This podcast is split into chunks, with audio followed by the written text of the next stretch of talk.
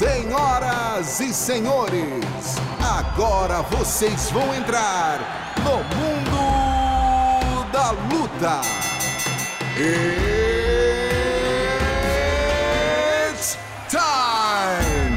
Salve, salve galera! Sejam muito bem-vindos a mais uma edição do podcast Mundo da Luta, podcast especializado em esportes de combate. Eu sou Marcelo Russo, editor do Combate.com, e essa semana vamos ter dois convidados bem especiais aqui. O primeiro já está online com a gente, Natan Schultz, bicampeão peso leve da PFL. Tudo bom, Natan? Tudo bom, tudo certo. Obrigado aí, Marcelo, por essa oportunidade aqui de participar junto com vocês. Seja muito bem-vindo. Tá junto com a gente aqui também dois companheiros nossos aqui da casa. Primeiro, Rafael Marinho, produtor do Esporte da Globo, repórter do Combate.com. Beleza, Marinho? Como é que você tá? E aí, Rússio, fala Natan, tudo certo? Estamos aí mais uma vez no podcast. Vamos lá. Vamos lá. E o outro eu deixei por último, né, Natan? Porque sabe como é que é? A estrela é aquele negócio meio. né? Tem que, tem, tem, tem que brilhar. Chegou aí The Voice, a voz do combate do combate do, do, MMA no Brasil, Rodes Lima. Tudo bom, meu garoto? Ah, Marcelão, para com isso. Depois te dou um real, meu garoto. Tudo bem, Marcelo? Natan Schultz, satisfação imensa em falar com você. Alô, Rafa, tudo bem? Galera ligada aqui no podcast do Mundo da Luta. Vamos bater um papo aí com essas duas feras. Primeiro, Natan Schultz, show de bola. Vamos lá. Vamos lá, então. Só lembrando para todo mundo, o esquema do podcast tem três assuntos principais, depois a gente elege o nocaute, a finalização e a vergonha da semana. E vamos começar batendo papo aqui, sem perder muito tempo, com o Nathan Schultz, atual bicampeão peso leve da PFL. PFL está chegando no canal Combate para essa temporada, né, Nathan? Queria que você dissesse para mim, primeiro, como é que é esse esquema de, de lutar é, no, no, formato mais ou menos de esportes americanos, né? Não é aquele negócio de você é, lutar uh, faz uma luta aqui, outra ali, ficar esperando ver o que vai acontecer. Você meio que já sabe, em determinado momento, com quem você vai, quem você vai enfrentar e qual vai ser o caminho até o cinturão, né? Então, a gente já é, é, bem diferente, né? Totalmente diferente do que eu já tinha lutado, né? Do que a gente é acostumado a lutar nos esportes de no MMA, né? E esse formato a gente tem basicamente a, a luta já, as nossas primeiras duas lutas já com data prevista, né? A gente já tem essa primeira luta e a segunda luta com data. Então a gente já se programa para uma preparação um pouco mais longa, né? Não uma preparação só de, de, uma luta, né? Então a gente já pensa já na preparação e a segunda preparação que basicamente a gente emenda, né? A gente sai de uma luta, de uma luta para da minha primeira luta agora para a segunda luta, vou ter mais ou menos sete semanas da primeira para a segunda luta. É muito rápido, é menos de é um mês e meio basicamente de uma luta uhum. para outra, né? Então é bem diferente assim. E como eu tive tive o prazer de, de fazer as duas edições, né, as duas, as duas seasons, né, na temporada de 2018-2019, eu consegui é, sentir como é lutar assim, sabe, lutar toda hora, todo, todo, todo tempo, assim, com um período curto, tendo que perder peso, e até no caso de 2018, 2019, que a gente fazia duas lutas na mesma noite, né. E é difícil, Natan, esse, esse, intervalo mais curto, mais complicado, ou você aproveita o camp e já vai direto, não, não tem tanta dificuldade assim? Então, os meus coaches, né, eu treino na American Top Team há alguns anos, e os meus coaches bolaram, assim, um, um, um método de treinamento para que eu não me machucasse e eu sempre chegasse bem nas lutas, né, porque a gente sabe que o atleta nunca fica no alto nível, no, não no alto nível, não fica naquele pico de, de que é o de performance, é o, né? O pico de performance sempre, né? Ele bate, ele tá na luta e geralmente desce, né? Então a gente tenta ficar nisso aí não para ficar no pico, mas sempre chegar nele, dar uma baixadinha para chegar de novo, entendeu? Então acho que isso aí é o maior, acho que é o maior problema e a questão do peso também, que a gente sabe que o peso é uma questão que se o atleta não se se, se não bolar um plano bom, ele vai ele se vai programar, né? Isso a gente já, já viu isso em todas as, essas essas duas seasons que teve. A gente viu como foi complicada a questão do peso para alguns atletas. Marinho, vai lá. Então, Natan, duas temporadas, 2 milhões de dólares na conta. Como é que é entrar nessa temporada agora? Muito menos pressão para lutar, muito menos pressão para se preparar. O que, é que mudou na tua vida? Ah, então essa pergunta é muito boa, né? Porque mudou tudo na minha vida, né? Eu fui eu dividi, acho que eu e, e quase toda, toda a parte de lutadores que não tem uma condição boa do Brasil, né, ou que vem para os Estados Unidos, ou que está mesmo no Brasil, sabe que é difícil, né, conseguir conciliar a carreira de lutador em tempo integral. Então, essa parte de somente treinar, descansar, que é o que eu estou vivendo hoje, é, eu demorei muito tempo, né? Eu sempre meu, eu nunca tive assim um sonho de ser rico ou milionário ou ter muito dinheiro. Meu, sempre meu objetivo maior assim foi eu ter uma boa condição, claro, para minha família e eu conseguir sempre treinar, conseguir me manter treinando, que é o que eu sempre amei fazer, né? Treinar e lutar. Eu sempre gostei de competir, então esse era o meu maior objetivo. Só que eu nunca consegui isso. Desde quando eu entrei na arte marcial e eu me dediquei, eu disse, quando eu, eu, eu decidi que eu ia virar lutador e que ia fazer isso, eu passei tipo basicamente 11 anos da minha vida é, dando aula, trabalhando, até mesmo quando cheguei nos Estados Unidos, que o pessoal geralmente quando vê os atletas que vêm para os Estados Unidos acha que talvez é tudo é, mil maravilhas, mas não, aqui foi tão difícil como no Brasil, né? Porque no Brasil ainda tinha minha família que me dava um suporte, né? Sim, é, mas aqui não, aqui era eu, minha esposa e eu tendo que trabalhar e dividir os horários de treino e, e bem complicado, assim, eu passei basicamente trabalhando muito quando eu cheguei, até quando a oportunidade de lutar na PFL veio, né, que para mim foi foi onde tudo mudou ali, né? Então eu vejo que isso foi o foi uma coisa que, pô, eu vivo uma outra, uma, tipo, eu vivo uma vida totalmente diferente a quando eu cheguei aqui nos Estados Unidos, né? Basicamente antes de 2018, antes de da minha primeira luta de 2018 de maio. Então, eu sempre. Até a minha primeira luta do PFL, eu passei trabalhando o último mês, né? Assim, até o, faltando quatro semanas para a luta, eu fiquei trabalhando até que eu disse: não, agora eu acho que pelo menos com o dinheiro da luta, dando tudo certo, eu consigo me manter esse, esse mês sem precisar trabalhar, né? Então, foi, foi uma, uma baita diferença. Assim, hoje eu podendo fazer o que eu gosto, entendeu? De ir na academia, é, não de, sabe, de, ah, eu vou acordar tarde, eu continuo acordando cedo, eu faço minhas coisas, mas hoje eu mantenho meu foco 100% no, no meu trabalho, que é a luta. Então, hoje eu posso dizer que eu vivo como vida de, de atleta em tempo integral. Agora, claro que não tem lado ruim de ganhar 2 milhões de dólares, né? Mas é mais difícil manter a motivação sem a necessidade financeira? Ou é a mesma coisa para você? Hum, então, para mim é a mesma coisa, porque eu, é engraçado, né? O pessoal, pô, mas tu não, não fica desmotivado um pouco de já ter ganhado toda essa grana e ter feito a tua vida? E eu, eu falo que não, porque eu me mantenho sempre, tipo assim, sabe? Eu, eu gosto, eu amo, tipo, é, treinar, competir. Então, para mim, a minha, minha motivação é sempre estar entre os melhores e agora que, que que eu fui campeão e mostrei assim o, o, meu valor como atleta, como lutador, né? Então eu acho que, que é mostrar pro, pro mundo e agora pro Brasil, né? Que, pô, a gente, depois que eu fiquei sabendo que o, o PFL ia ser transmitido pelo canal Combate, fiquei mais feliz ainda, porque é, é, é pelo povo, o público brasileiro conhecer mais o meu trabalho, né? Fala, Rod. Pois é, Natan. É, aqui no Brasil, o, apesar de né, o UFC, o, o, evento mais conhecido de MMA aqui no Brasil, a gente tem os eventos nacionais aí também, ganhando espaço. É, infelizmente, agora com a pandemia deu, deu essa reduzida, o UFC continuou escrevendo sua história mesmo dentro da pandemia. Aliás, uma história muito bonita, né? E, e, a gente sabe que o, o, a mentalidade do povo brasileiro é essa: assim, seja qual for o esporte, o brasileiro quer saber do campeão.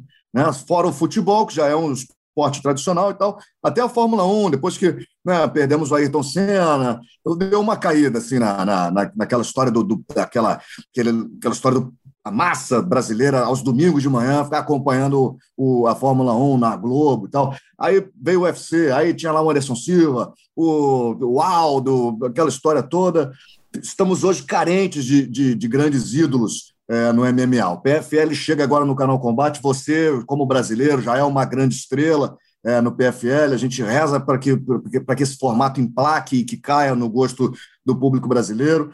Para a galera que já acompanha aí o PFL já tem essa história, para que, quem não acompanha tanto, mas já é, o PFL já chega com, com, né, com essa grife de, de, que o vencedor ganha um milhão de dólares e você, como brasileiro, já vai já tem essa fofoca circulando no meio. Pô, o cara já tem dois milhões de dólares. Né, a pergunta é a seguinte: na tua cabeça, né, os lutadores de MMA que chegaram lá atrás, na época do Vale Tudo, tiveram que capinar quando era tudo era mato ainda. Você já chega pô, como uma grande estrela, bonitão tal, tem tudo né, para brilhar ainda mais. Aquela história de lutar pela honra, de lutar pela glória, se mistura um pouco hoje em dia com a fama, com o dinheiro. O Marinho perguntou ainda agora o que, que ainda te motiva, o que te, ainda te deixa motivado, você que já conquistou duas vezes esse prêmio.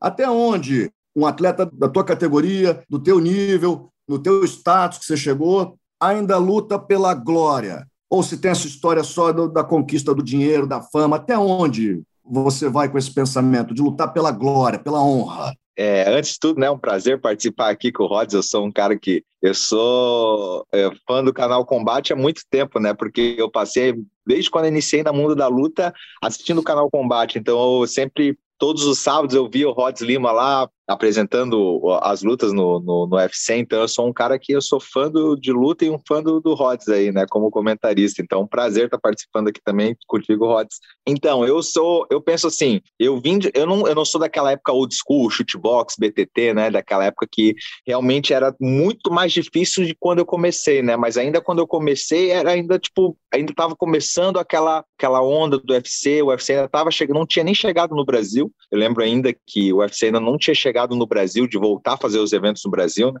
mas ainda já, já começava, sabe, com, com esse glamour. E quando o UFC mesmo chegou no, no Brasil, então teve aquele boom que eu acho que explodiu, né, o, o MMA no Brasil. Eu acho que quando o UFC chegou, que teve o Anderson Silva já era campeão, mas logo depois que ele é, conquistou aquela vitória em cima do, do Vitor Belfort, foi acho que quando deu o grande boom assim do MMA no Brasil, né? Então muitos atletas eu acho que chegaram assim queriam mais pela aquela questão talvez do essa questão da glória mesmo de ser campeão, de ter esse status, sabe, de, de, de ser o cara que é o campeão, de ser um lutador, de ser muito bem sucedido, de ser um lutador do UFC, entendeu? Mas cara, eu nunca eu nunca lutei por fama, eu lutava porque eu me, eu me espelhava naquela época do, do, do pessoal que lutava na, no Pride ainda, né? Então eu achava muito legal, achava toda essa questão do, do, do lutador, sabe, samurai. Eu fui um cara que é, eu passei a minha vida inteira assistindo os filmes do, do Bruce Lee, do Jack Lee, sabe, do Jack Chan. Então eu gostava muito dessa coisa da luta, só que eu nunca tive oportunidade. Quando eu comecei a treinar, que eu comecei a entender o, o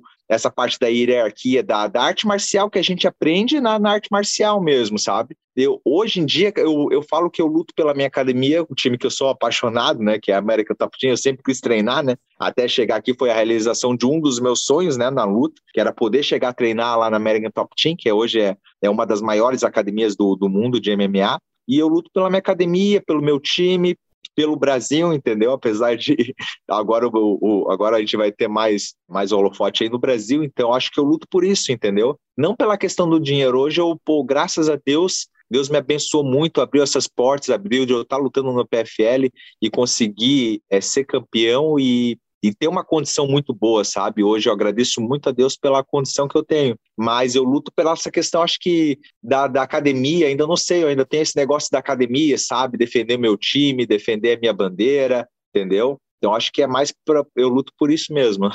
Natan, obrigado Agora... pelo carinho e estamos juntos. Tá? Agora estaremos mais juntos ainda. Obrigado mesmo pelo carinho. Você falou que você acompanhava o Rod. Eu também, quando era criança, acompanhava o Rod na rádio aqui no Rio de Janeiro. Não sei se você sabe, o Rod Aí já é bullying. Rádio aqui. Aí já não, é não. bullying. Pô, para com isso. não. Pô, no, no primário, assim, ginásio, estava ouvindo o Rod falar Rods in the House, Rádio Cidade. Pô, ó, mas tem, tem, tem estrada aí. Agora, Natan, o negócio é o seguinte: é, chegou, chegaram alguns bons talentos à PFL, né? Na tua categoria, principalmente, chegou o Anthony Pérez, que é um cara que já foi campeão do UFC, tem muita fama, um cara muito, muito conhecido. É, como é que é isso para você? Você sentiu isso, você sentiu isso como uma, uma, um prestígio da tua categoria e também do evento, claro. E também teve gente já colocando o Pet como, pô, franco favorito para ser campeão da temporada agora. Você, como é que você vê isso? Você sentiu um desrespeito? Você acha que as pessoas não conhecem tão bem ainda o seu trabalho e também o, o, a, PFL? Como é que foi a chegada do Pérez e tudo que envolveu essa chegada dele na PFL? Acho que a PFL já, já, já tem feito isso desde quando contratou o, o a Kyla, né, que, que acho que é uma das estrelas, né, do evento, Sim. também como o Roy McDonald, que eles tinham contratado já antes, né, justo para aquela temporada de 2020, e depois eles fizeram isso mesmo com o Verdun e agora também com o Anthony Pettis na categoria dos, dos pesos leves. Então eu acho que isso aí é mais para implementar o show, né, para dar mais brilho para o show, né, para trazer talvez maior para trazer mais o público, né, que talvez não conheça tanto de luta, para o PFL, né? Então, mas para mim acho que não vi como desrespeito, não. Acho que o cara é um cara que foi um campeão do UFC, tem a sua história, né? Tem o seu tem o seu nome no, no, na luta, né? Então eu não, não, eu não encarei como isso, mas para mim é, eu fiquei muito feliz de ter a chance de poder lutar com ele, sabe? Eu disse, cara, eu, eu quero lutar com ele, eu quero poder lutar com ele, sabe? É uma das coisas que eu mais quero. Então eu tô torcendo para que eu possa fazer aí talvez a próxima luta ou até mesmo um playoffs com ele, para poder estar tá enfrentando ele e ter uma, pô, querendo ou não ter uma vitória em cima de um nome como é o nome do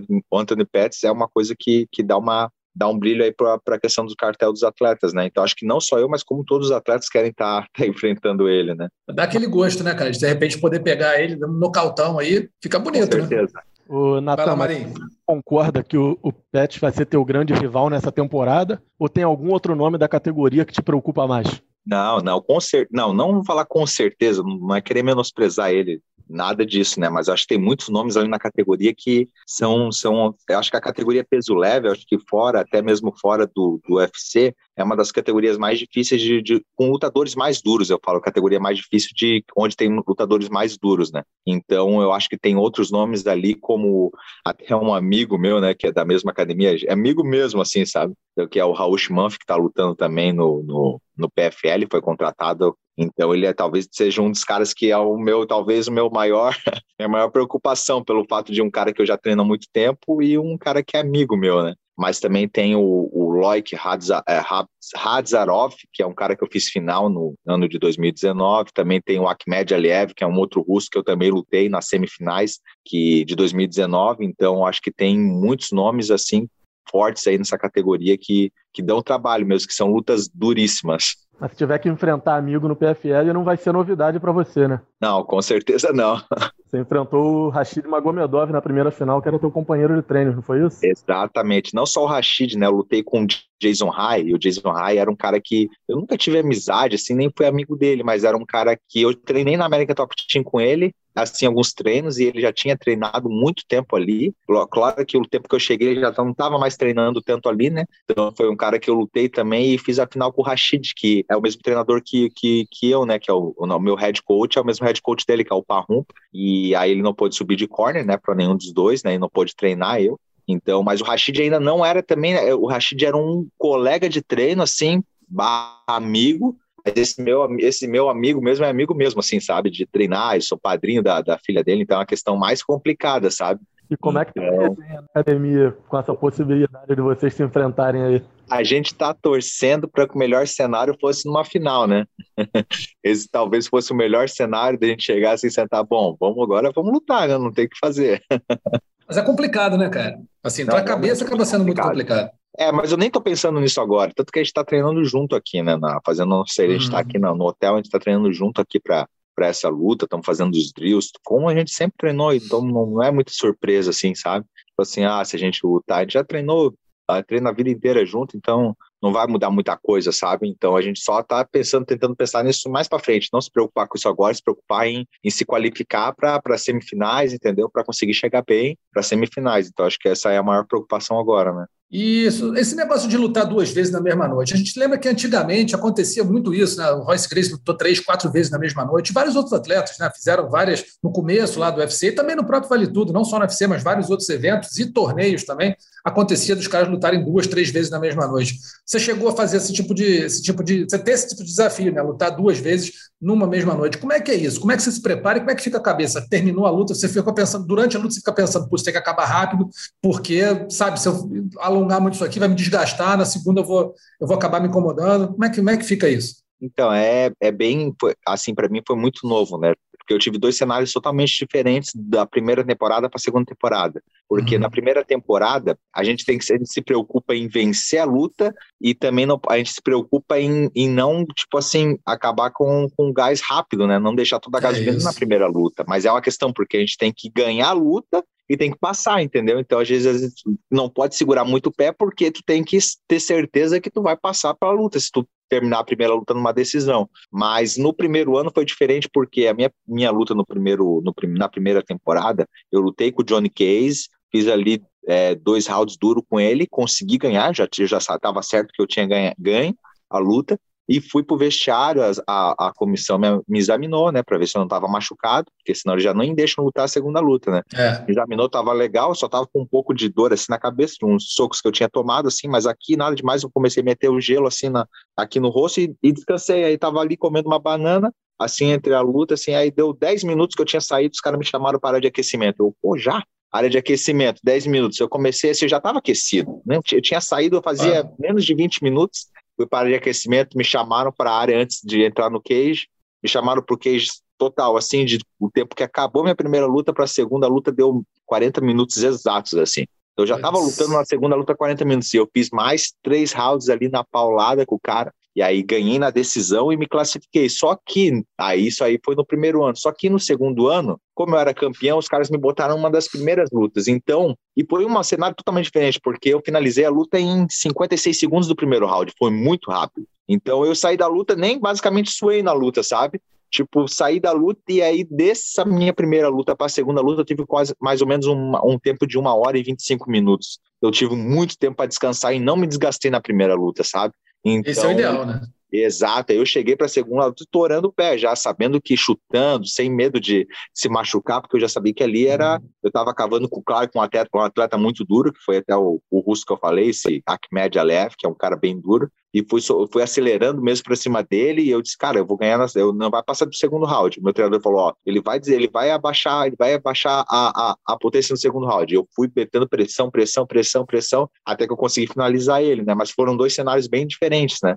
Um eu finalizei duas lutas e o outro eu ganhei duas lutas na decisão, entendeu? Então, é, é cenário diferente. Claro que para mim o, o, segundo, a segunda temporada foi muito melhor, porque eu não me machuquei, finalizei as claro. duas lutas, entendeu? E fui para a final, mas na, na, na, primeira temporada eu fiz tipo cinco rounds me quebrando com os caras, sabe? Então é, é cenário diferente. Mas para mim foi uma, uma tive uma oportunidade de entender o que foi talvez o Vale Tudo lá atrás no começo, porque eu fazendo duas lutas já é senti isso. que é muito difícil, agora eu fico pensando quem tinha que fazer três lutas ou até mais, fazer tinha um GP que os caras faziam quatro, quatro lutas, lutas né? né? Então acho que deu de sentir como era difícil mesmo, era uma, uma, um tempo totalmente diferente que a gente como atleta hoje não entende, não ia talvez entender, sabe? É totalmente diferente mesmo. Acho que o que o pessoal old school mesmo viveu é uma galera que era daquele tempo mesmo que o pessoal talvez Era eu falo guerra, o pessoal né, mais é, é, o pessoal talvez mais Nutella, né? Eu digo Nutella porque tem a galera Nutella, né? Tem os lutadores que são é. Nutella, né? Não iam nem, nem se acostumar com esse o ritmo de treino que os caras tinham naquela época. Então acho que é uma época totalmente diferente, difícil assim, que os caras fizeram o esporte, né? Foi onde tudo começou, né? Foi onde tudo, tudo onde teve o começo do MMA, né? Então a gente tem que ser grato sempre a, essa, a esse pessoal que deu deu deu o start aí para o que a gente vive hoje, né? É verdade. Vai lá, Rod.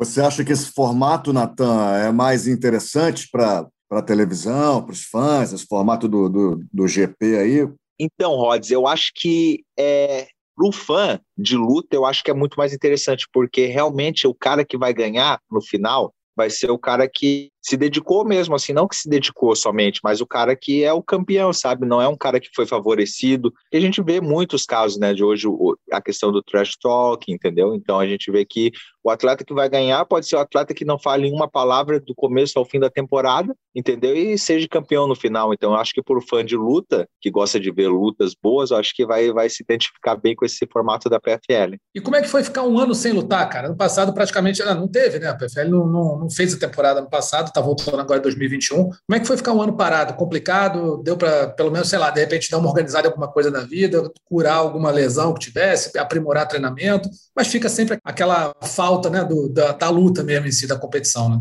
Então, para mim foi assim, eu não fiquei feliz, né, mas também não fiquei triste, porque eu pensei pelo lado bom. Na minha primeira temporada para a segunda, eu tive dois meses e meio para, assim, sem que eu pudesse me preocupar somente em descansar, entendeu? Eu continuei treinando ainda, claro, eu nunca paro de treinar, né? Mas é, não treinando para uma luta, né? Então eu estava continuando treinando, mas assim, mais tranquilo. Mas dessa vez eu tive bastante tempo e eu, eu consegui evoluir bastante coisa que eu só, a gente só consegue evoluir quando não tem luta, né? Que eu acho que o atleta ah. evolui mesmo. Então o treinador fala disso aí que o atleta evolui quando ele não tem luta, né? Quando ele está ali na academia sem nada marcado. Então dá de ter tempo, de ter conseguir concentrar ali para melhorar tudo que tem para melhorar. Então eu tive basicamente um ano, né? Então achei que foi foi assim, por esse lado foi ótimo, que eu tive mais tempo para chegar nessa temporada é, com força total, sabe? Você tem algum ídolo no, no MMA, Nathan? Alguém que você fala, putz, esse cara é o, é o GOAT, ou sei lá, esse aqui é o meu ídolo mesmo? Então, eu sempre fui muito fã do Minotauro, né, cara? Eu sempre Minotauro. fui muito fã do Minotauro pela, pelas guerras, do Minotauro, até mesmo do, do, do Vanderlei Silva,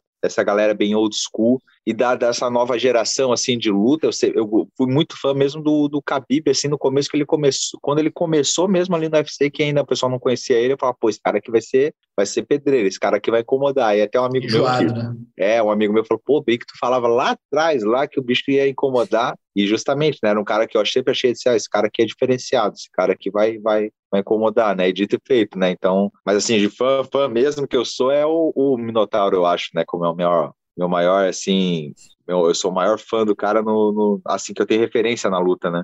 Perfeito, Natan. Cara, muitíssimo obrigado pela tua presença aqui. Mais uma vez dizendo né, que a PFL está chegando agora no canal Combate. Natan Schultz vai lutar e o combate vai transmitir, vai em busca do tricampeonato do GP dos pesos leves, vai encarar agora né, Anthony Pérez e mais uma porção de adversário bom que já vinha lá na, nas outras temporadas, vão continuar aí. Natan, obrigado, boa sorte aí, valeu pela presença, uma honra te ter aqui. Muito obrigado, agradeço vocês, pô, obrigado por esse espaço, por me ter ter concedido aqui o espaço de participar junto com vocês e foi muito legal. E galera, acho que dia 23 de abril, ao vivo no canal Combate aí, convidar o público brasileiro para estar tá acompanhando aí na, na, vai ser na sexta-feira, dia 23 de abril. Show de bola. Obrigado, Natan. Valeu. Valeu, obrigado. Tchau, tchau. Valeu, Natan. Show de bola, hein? Já deixou o recado. Ó, vamos, já fiquei teu amigo lá no Instagram, hein? Vamos ficar amigo lá. Hein? Um abraço. Com certeza. Valeu, valeu, valeu.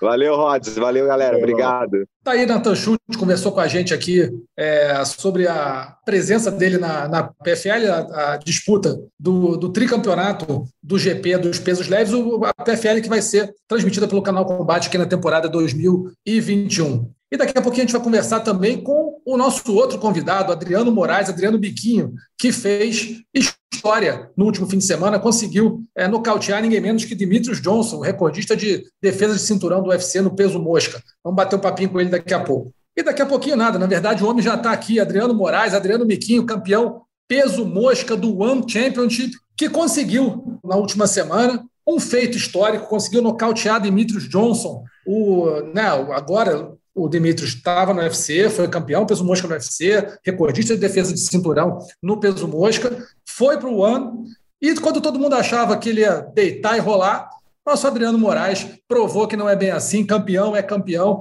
nocauteou o homem. Adriano, bem-vindo aqui no podcast Mundo da Luta, muito obrigado pela sua presença, é uma honra te receber aqui. Já fala para a gente como é que foi essa luta, o que, que passou pela tua cabeça como foi a preparação e aquele momento de nocautear um lutador que todo mundo considerava muito difícil de ser nocauteado. E aí, primeiramente aí, Marcelo, beleza? Muito obrigado pela oportunidade aí de estar falando um pouco da minha carreira, um pouco do One Championship, um pouco dessa vitória maravilhosa aí que eu consegui conquistar na última quarta-feira. Pô, cara, a sensação é a melhor, melhor impossível, né? Porque, pô, conseguir defender o meu título diante de uma lenda viva que nem o Demetrius Johnson e da forma que foi, realmente foi algo, assim, inesperado. E, pô, tô muito feliz, muito feliz mesmo. Rafael Marinho, tem pergunta pro homem aí, Rafael? Fala, Adriano. Parabéns pela vitória. Cara, depois de um nocaute como esse, antes da luta, você disse que venceria e daria a revanche imediata pro Dimitri Johnson. Um nocaute desse, da forma que foi, ele continua merecendo a revanche imediata? Ah, com certeza. É, por tudo que ele fez é, no MMA mundial, pelo nome que ele tem, ele merece sim a revanche, com certeza. Fora uma revanche com o Dimitrios Johnson. Você vê algum outro desafio ainda que te motive no ano? Ah, com certeza. Eu tenho uma trilogia para fazer, né? Eu estou empatado com o Kazakh Superstar, o Kairat Kimetov. É, tá um a um até então, né? Ele está vindo aí de umas boas vitórias. Ele está em terceiro no ranking é, do peso mosca do One Championship. E tem também um japonês que depois que perdeu para o DJ, tá vindo nocauteando todo mundo, fazendo ótimas lutas. Ele veio falar comigo no, no, no Fight Week passado ali também. Então, acredito que ele é uma, uma outra ofensa aí ao título. Rod Lima, manda ver. Adriano, parabéns, hein, cara? Pô, show de bola, bom demais ver você representando bem o nosso, nosso país aí, dando show num, numa luta dificílima, talvez é, a gente sabe que para o atleta profissional, todas as próximas lutas são as lutas mais difíceis, né? Independentemente de quem seja, ainda mais no atleta na sua posição, defendendo seu cinturão e por aí vai. Agora, quando você soube que você ia lutar contra o Dimitrios Johnson, como é que foi? O que, que mudou na sua cabeça? Mudou alguma coisa? Sua preparação para encarar o Dimitrios Johnson? Você foi arrasador, cara. Você tirou o cara para nada. Fala um pouquinho para a gente dessa situação de quando você soube que ia lutar contra o Demetrius Johnson. Ah, cara, a, a, primeiro, o primeiro pensamento é aquela, né? Caralho, tô fudido, né? Mas. Eu pensaria a mesma coisa. É, cara, tô fudido, né? Mas aí foi passado o tempo, né? A gente vai acostumando com a ideia, né? A gente vai lembrando de quem a gente é mesmo, da onde a gente veio, por que, que estamos aqui, né? Por que, que eu tô no One Championship defendendo meu título, por que, que eu tô no topo lá há tantos anos. Isso vem trazendo muito mais certezas né, para a gente, vem trazendo muito mais confiança né, decorrer do tempo. Era para a gente ter lutado ano passado, mas aí entrou o coronavírus ainda me deu mais um tempo para estar tá melhorando esses pensamentos e melhorando também os meus skills, né? Então, mano, eu cheguei com tudo ali, já estava bem, bem à vontade mesmo com isso tudo que estava acontecendo e graças a Deus deu tudo certo. Agora, teve um, um, vídeo que o Catel Cubis, teu treinador aí de, de, trocação na American Top Team, botou na, na, internet, e que muita gente às vezes acha, pô, o Adriano achou aquela joelhada ali, aquilo lá foi, foi um acaso, deu sorte. Mas tem um vídeo mostrando exatamente a combinação que vocês treinaram, foi a combinação que você usou para nocautear o Dimitrios Johnson. Quer dizer, tudo foi planejado, né, Adriano? Não teve por acaso ali naquele golpe. É, exatamente, pô. Tô aqui numa das. É Estou aqui numa das melhores academias do mundo, né? American Top Team. É, a galera lá tem, tem os olhos muito bom para a luta, né? Então, para fazer estratégia ali, o Catel, pô, o Catel é um diamante para nós brasileiros, né? Ele é um, pô, um coach de excelência. E pô, a gente fez a estratégia perfeita. A gente sabia que ele ia tentar colar, né? Até por causa da estatura dele, ele sempre faz isso nas lutas. É, a gente sabia que ele ia vir colar e aquele upper estava vindo esperando o timing certo mesmo. E a gente veio Entrou treinando justo, né, bastante. Né, é muito drill, muito drill mesmo, treinando bastante. E graças a Deus deu tudo certo. Marinho. Então, Adriano, e como é que você viu a declaração do Demetrius Johnson te defendendo das críticas sobre a regra do AN a respeito da joelhada que você conectou e que ia voar nocaute? Pô, Demetrius Johnson, ele é o cara, velho. Um cara muito sangue bom. É, desde a época que eu, era, um, que eu era fã dele, né? Sempre quando eu encontrava com ele, ele sempre era um cara muito maneiro. Um cara que todo mundo realmente gosta muito, porque ele é um cara excelente dentro e fora, né, do, do cage. E quando quando eu vi ele falando disso também, né, tipo defendendo as regras do One Championship, é porque ele sabe que nós atletas a gente tem que saber usar as armas que estão favoráveis para a gente. Se a regra pode dar joelhada, é, você tá, você tem que treinar aquela joelhada para usar quando, quando for preciso, entendeu? Se tá na regra não pode, não pode. É, o atleta que é profissional sabe disso e sabe usar as armas as armas que podem ser usadas e as armas que não podem ser usadas. Acredito que o DJ mostrou, mostrou muito bem ter defendido as regras do Championship. E é uma coisa que a gente. Fala, fala, fala aí. Desculpa. Claro que a regra acabou sendo ótima para você, foi a forma que você conseguiu a vitória. Você também gosta dessa regra ou você prefere a proibição desse tipo de joelhada? Cara, eu adoro as regras do Championship porque elas são um pouco diferentes, entende? Do que do, do UFC, que a galera está acostumada. É, no, UFC, é, no UFC eles contam round a round, né? Ou seja, você ganha o primeiro round, posso perder o primeiro ali e o terceiro eu ganho e tal. É, no Championship não, eles eles fazem a pontuação da luta inteira. São três rounds de cinco minutos, ou cinco rounds de cinco minutos se for, se for por cinturão, mas é, a, o maior nível de pontuação é se você chega perto a finalizar o cara. A segunda é se você consegue machucar o seu oponente, né? Fazer, é, é make more damage. Uh, e a terceira é defesa de queda, quarta, né? E aí vai, é, quedas e tudo mais. Ou seja, no championship, se você conseguiu takedown, mas não fazer nada, e mesmo assim o cara por baixo for agressivo, conseguir te machucar e tudo mais, o cara que tá por baixo tá ganhando a luta, entendeu? Então, é mais real, né?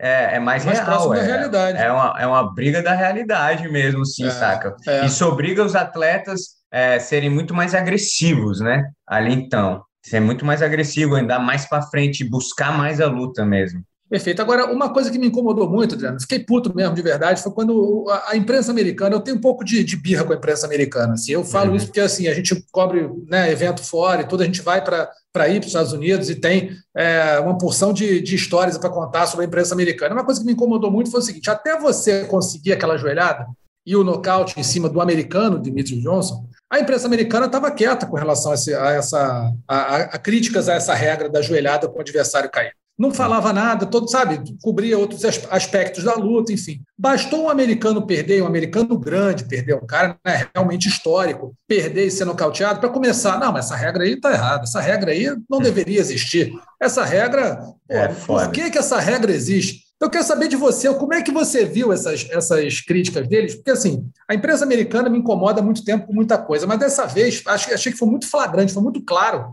que os caras aproveitaram, foram é, bairristas, digamos assim, foram né, defendendo alguém do país deles, pegando uma derrota de um cara muito grande, como você falou, um, um, né, um cara topo de linha da, da do, do MMA mundial, nocauteado numa regra que não é a regra né, que, que se usa nos eventos americanos, para criticar e para talvez, aí eu não posso dizer se eles fizeram, mas eu pergunto para você, se você sentiu que, de, de, de, certa forma, eles desmereceram a tua vitória colocando é, na, na, numa regra que não é conhecida ou que não é, né, que não deveria existir.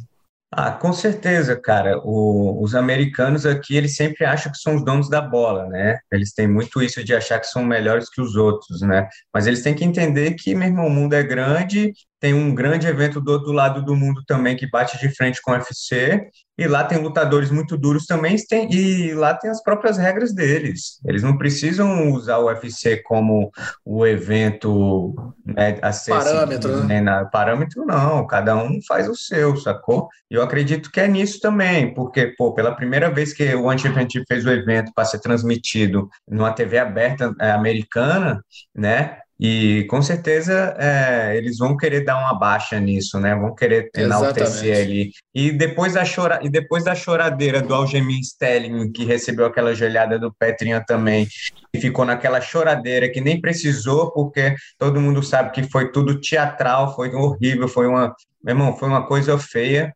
entendeu? Aí ele ficou naquela choradeira lá, e aí eles reforçaram isso aí com a joelhada que eu dei no DJ, mas o próprio meu próprio oponente, o próprio Demetrio Johnson, é, saiu em defesa da regra. Antes disso, ele tinha, ele tinha feito um tweet também dizendo sobre as regras se fosse usado no UFC também, pelo caso que tinha acontecido com o Geminho Petrian.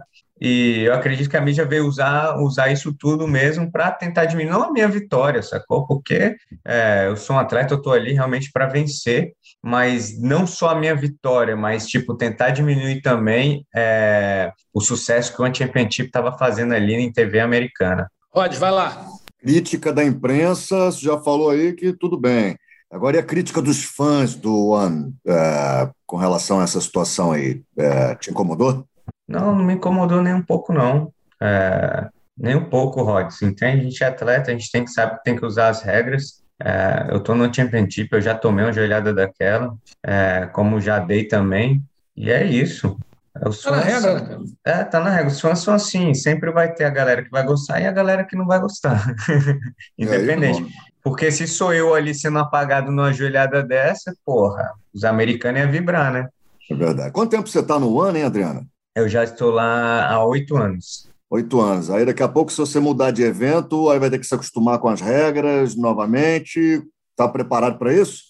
É lógico, é, eu acho que isso não tem muito de que acostumar, não, Rod. Acho que isso aí é só uma lida ali na regra e tá tudo certo. A gente não tem muito dessa, não, sacou? Ah, preciso de ter, não, tem essa não, mano. A porrada vai comer do mesmo jeito em qualquer lugar.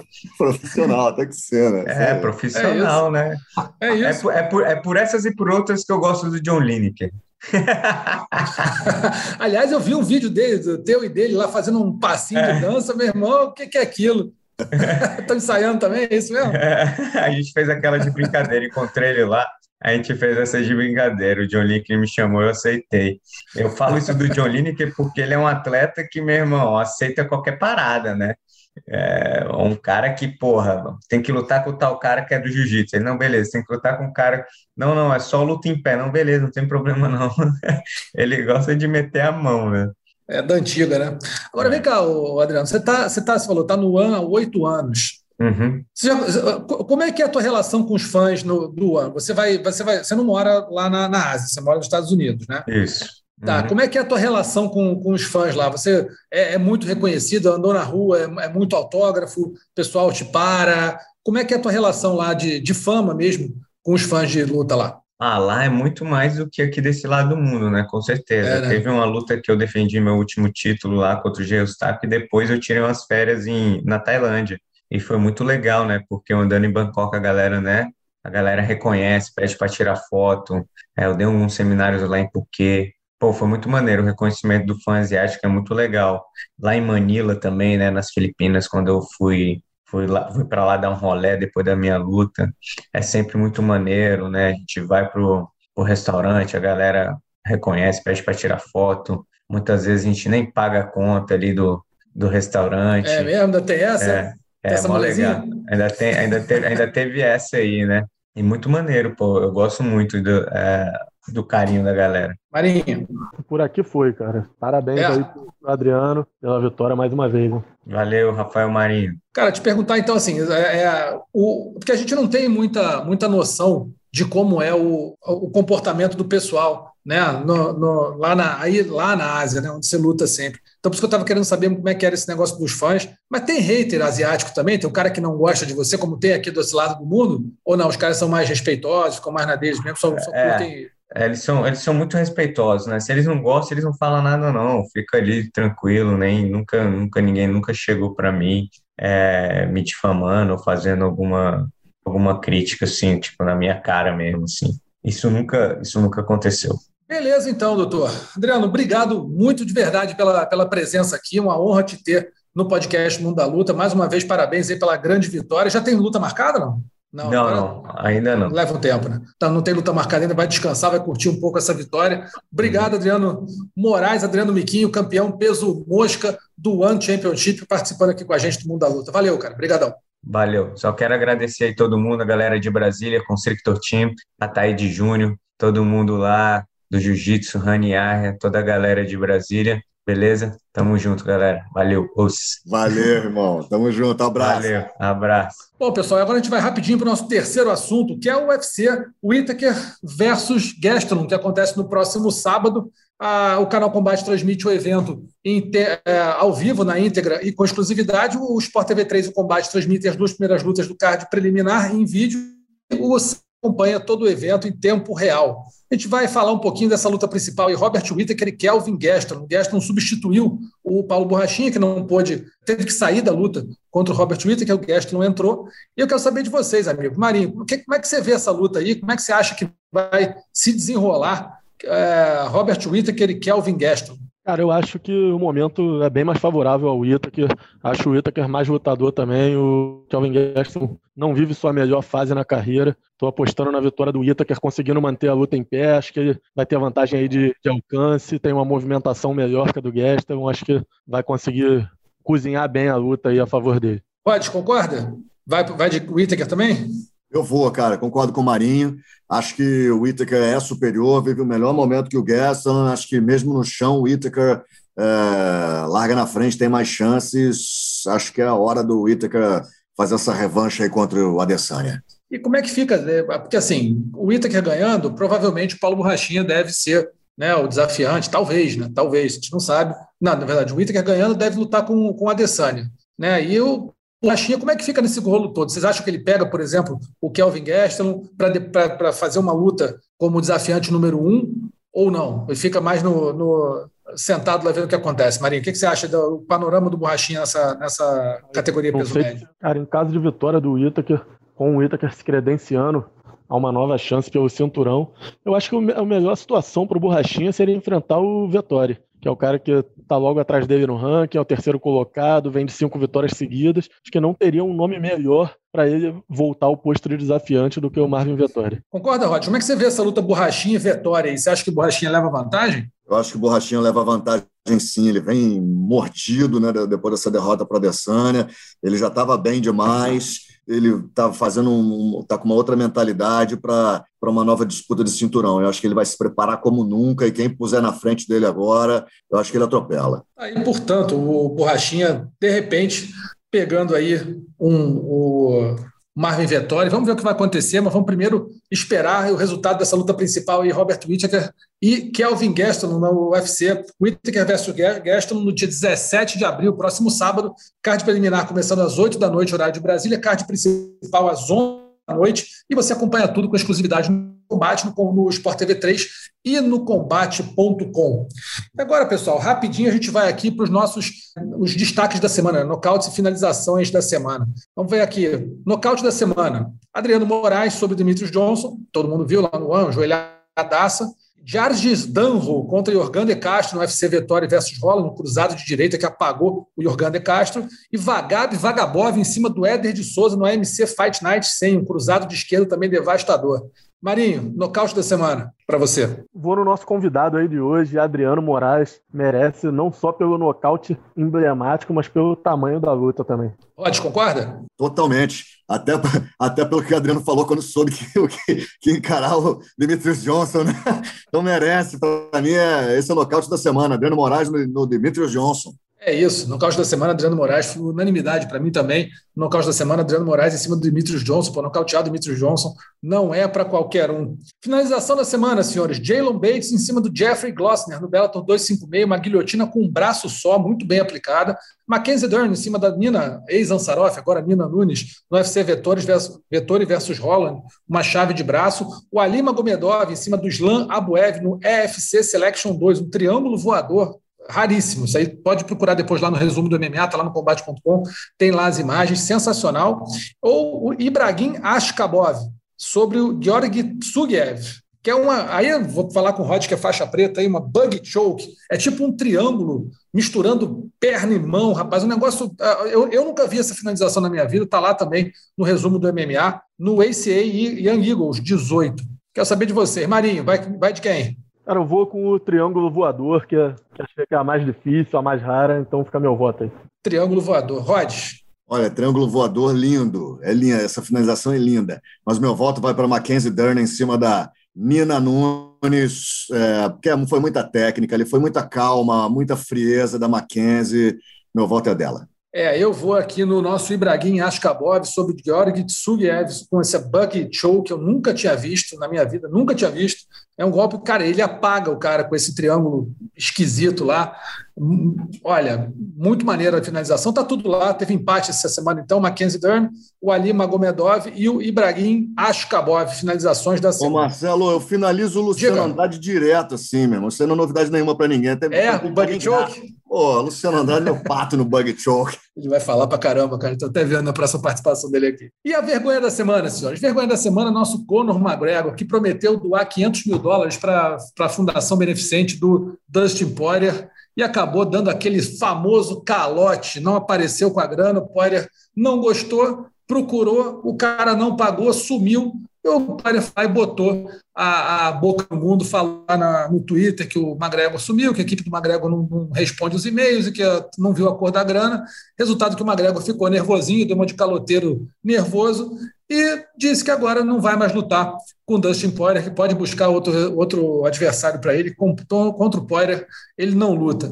É marra o tal do, do McGregor, Marinho? É, é, complicado esse sujeito, né, cara? Pouca coisa, né, Russo? Até é. fazendo caridade ele consegue se meter em confusão, né, cara? Até fazendo caridade é só doar o dinheiro, amigo. É só mas falou que não, Rod. Faz o que ele falou. Olha, a gente doar o dinheiro, a gente tem que esperar saber o que você vai fazer com o dinheiro ponto a ponto. Aqui não é uma, não é um, não é uma conta que eu tenho para pagar, uma doação, portanto, é nos meus termos. Que mala, hein, Rhodes? É, cara, o Conor McGregor sendo Conor McGregor, né? Mas eu acho que ele ainda vai dobrar essa aposta aí para essa trilogia. Acho que... Tu acha que na trilogia ele mete um milhão ou nada para a fundação? Eu acho que ele vai tentar dobrar essa aposta aí. Vamos aguardar, hein? Pô, mas é ruim para ele, é perder, perder 500 mil, perder um milhão, não ganha nada. Não, ah, bom, se ganhar a luta, não doa nada. É, se ganhar a luta, de repente ele vai tentar arrancar 500 mil do, do Poirier. aí vai ser difícil. Aí vai ser difícil. Mas beleza, tá aí vergonha da semana com o McGregor, o caloteiro nervoso, não querendo doar os 500 mil que ele prometeu para o Dustin Poirier. Amigos, ficamos por aqui. Muito obrigado pela audiência de todo mundo. Marinho e Rod, muito obrigado aí pela presença mais uma vez no Mundo da Luta. Valeu, senhores. Valeu, Rússio. Valeu, Rhodes. Até a próxima. Valeu, Rússio. Valeu, Marinho. Valeu, galera. Fiquem com Deus. Até a próxima. Até a próxima, todo mundo. Sempre lembrando que o podcast Mundo da Luta está lá disponível no combate.com. Você pode ouvir no nosso player ou então nos principais agregadores de podcast do mundo: o Google Podcasts, Apple Podcasts, Pocket Casts ou então no Spotify. Vai lá, procura Mundo da Luta. Aparece não só essa edição, como todas as outras que a gente já fez até hoje. Tá bom? grande abraço a todo mundo. Fiquem com Deus. Boa semana. Até mais. Finalizado Semana que vem tem mais Mundo da Luta.